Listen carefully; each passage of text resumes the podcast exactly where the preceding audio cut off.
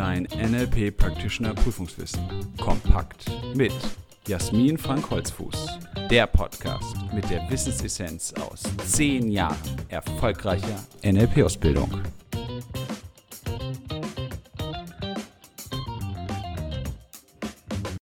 Herzlich willkommen zu einer weiteren Folge unseres NLP-Podcasts. Schön, dass du dabei bist.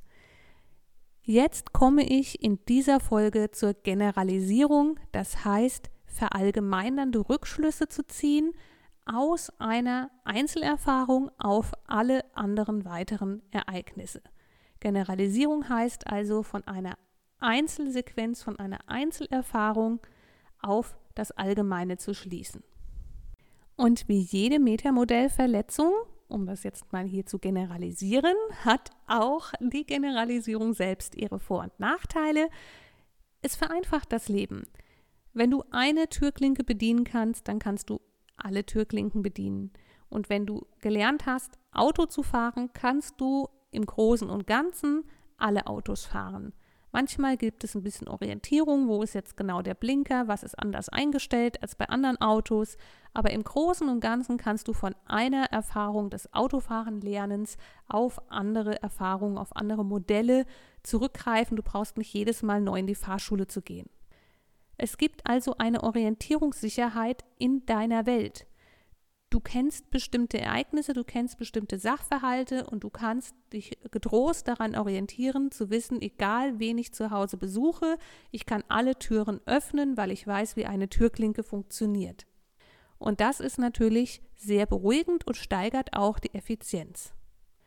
Gleichzeitig geht natürlich Einzigartigkeit verloren, auch Details gehen unter und es prägt das Weltmodell. Denn diese Unveränderlichkeit, eine ist wie alle, alle sind wie diese eine, führt natürlich zu Unabänderlichkeit und ja zu einer gewissen Starrheit. Und solange sich das auf bestimmte Dinge beschränkt, ist das ja noch nicht so problematisch. Herausfordernd wird es für denjenigen, der generalisiert, in dem Moment, in dem er sein eigenes Leben damit einschränkt.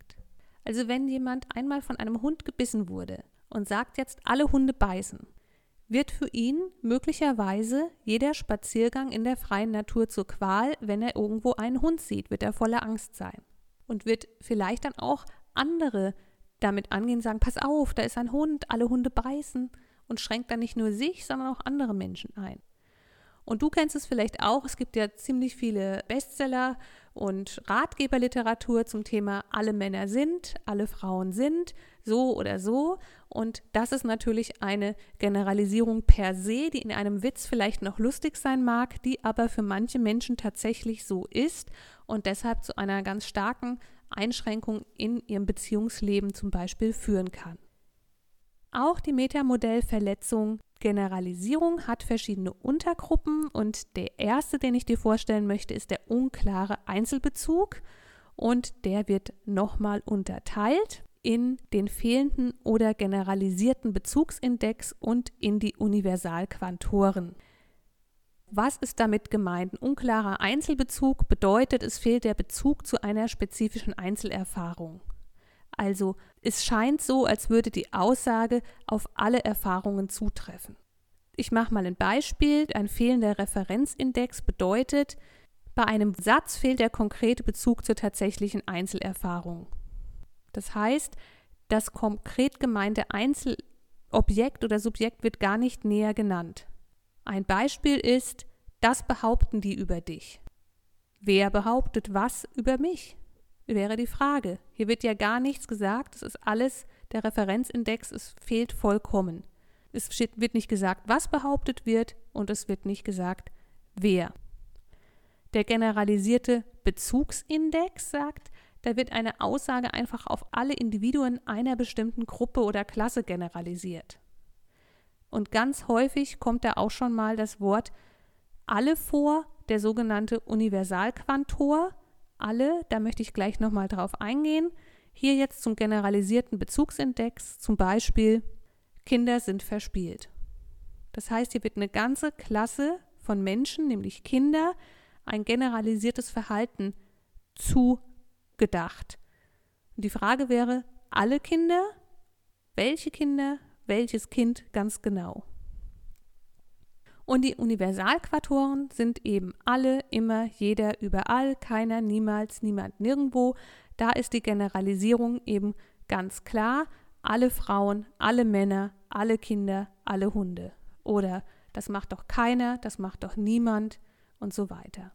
Du findest im Buch dazu auch noch sehr viele Beispiele und auch wieder klare Übersichten und Tabellen.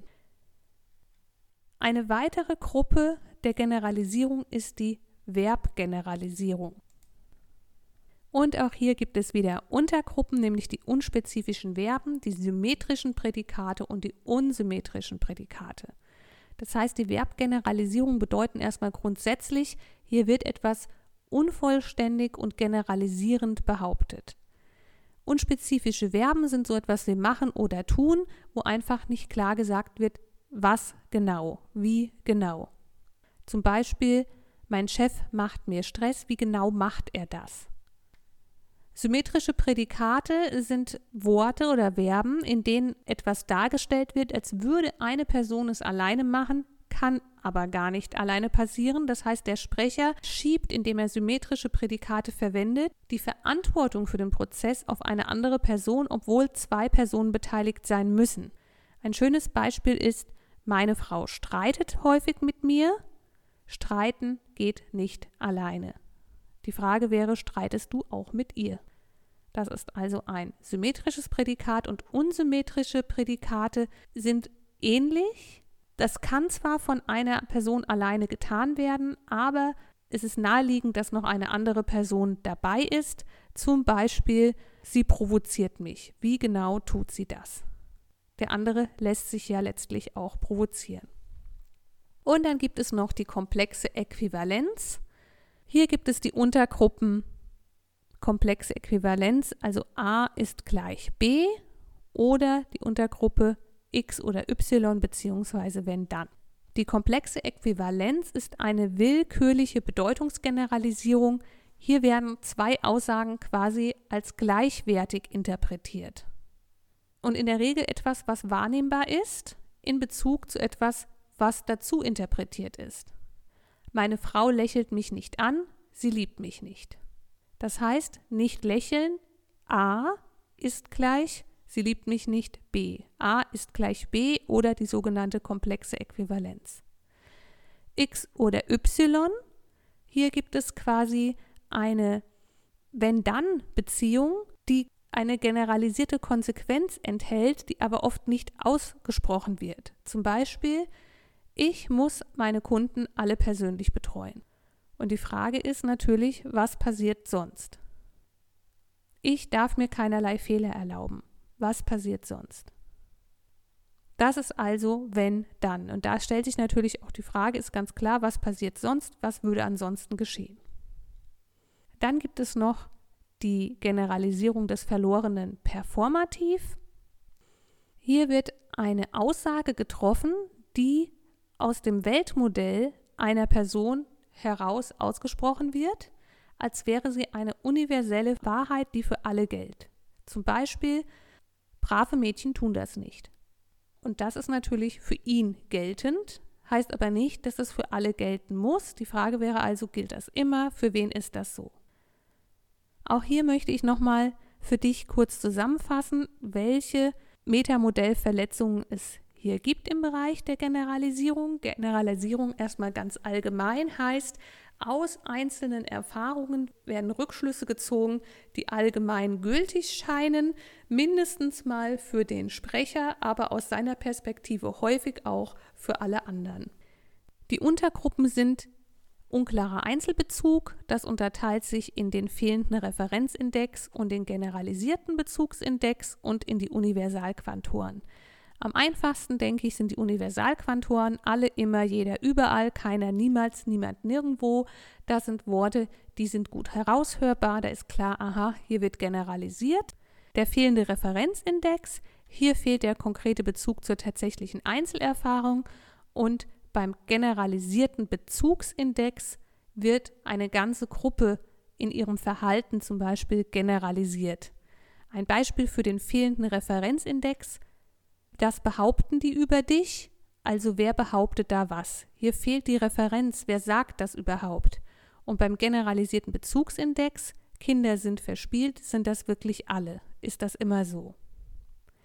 Die Verbgeneralisierung gibt es unspezifische Verben wie machen, tun oder sein, die einfach nicht klar definieren, was ist da überhaupt genau, was wird da genau gemacht, getan. Dann die symmetrischen Prädikate, die wechselseitige Prozesse so beschreiben, als würden sie aber von einer einzigen Person ausgeführt. Meine Frau streitet mit mir, das kann ja nicht alleine passieren. Also hier wäre die Rückfrage, und was machst du? Und bei den unsymmetrischen Prädikaten müssen keine zwei beteiligt sein, geht aber in eine ähnliche Richtung, zum Beispiel der Satz, mein Chef ärgert mich, wie genau macht er denn das? Denn ärgern muss man sich auch erstmal lassen. Dann gibt es noch die komplexe Äquivalenz. Das bedeutet, a ist gleich b oder x oder y, wenn dann. a ist gleich b bedeutet, hier werden zwei Aussagen als Synonym interpretiert, eine tatsächlich wahrnehmbare, mit Warcock, und eine dazu interpretierte. Sie lächelt mich nicht an, das ist wahrnehmbar. Sie liebt mich nicht, ist dazu interpretiert. Und bei x oder y, wenn dann, wird generalisiert, wenn die eine Sache passiert, muss auch das andere kausal zusammenhängen, wird aber oft einfach nicht so benannt, sondern die Generalisierung wird ohne dieses sonst dargestellt. Das heißt, jemand sagt zum Beispiel, ich muss meine Kunden alle persönlich betreuen. Und die Frage ist ja, was passiert sonst? Und zu guter Letzt der verlorene Performativ, der sehr häufig vorkommt, eine pauschale Aussage, die getroffen wird, ohne den Urheber zu nennen, der wird generalisiert aus der eigenen Landkarte heraus. Eine Aussage wird generalisierend für allgemeingültig erklärt, brave Mädchen tun das nicht. Soweit diese Folge zum Thema Generalisierung und ich danke dir, dass du heute zugehört hast und wünsche dir bis zur nächsten Folge viel Spaß beim Lernen und Leben mit NLP. Willst du noch mehr wissen? Mach dich schlau mit unserer Wissenssammlung auf www.nlp-ausbildung-holzfuß.de oder lies unser Buch, das NLP Practitioner Prüfungswissen kompakt.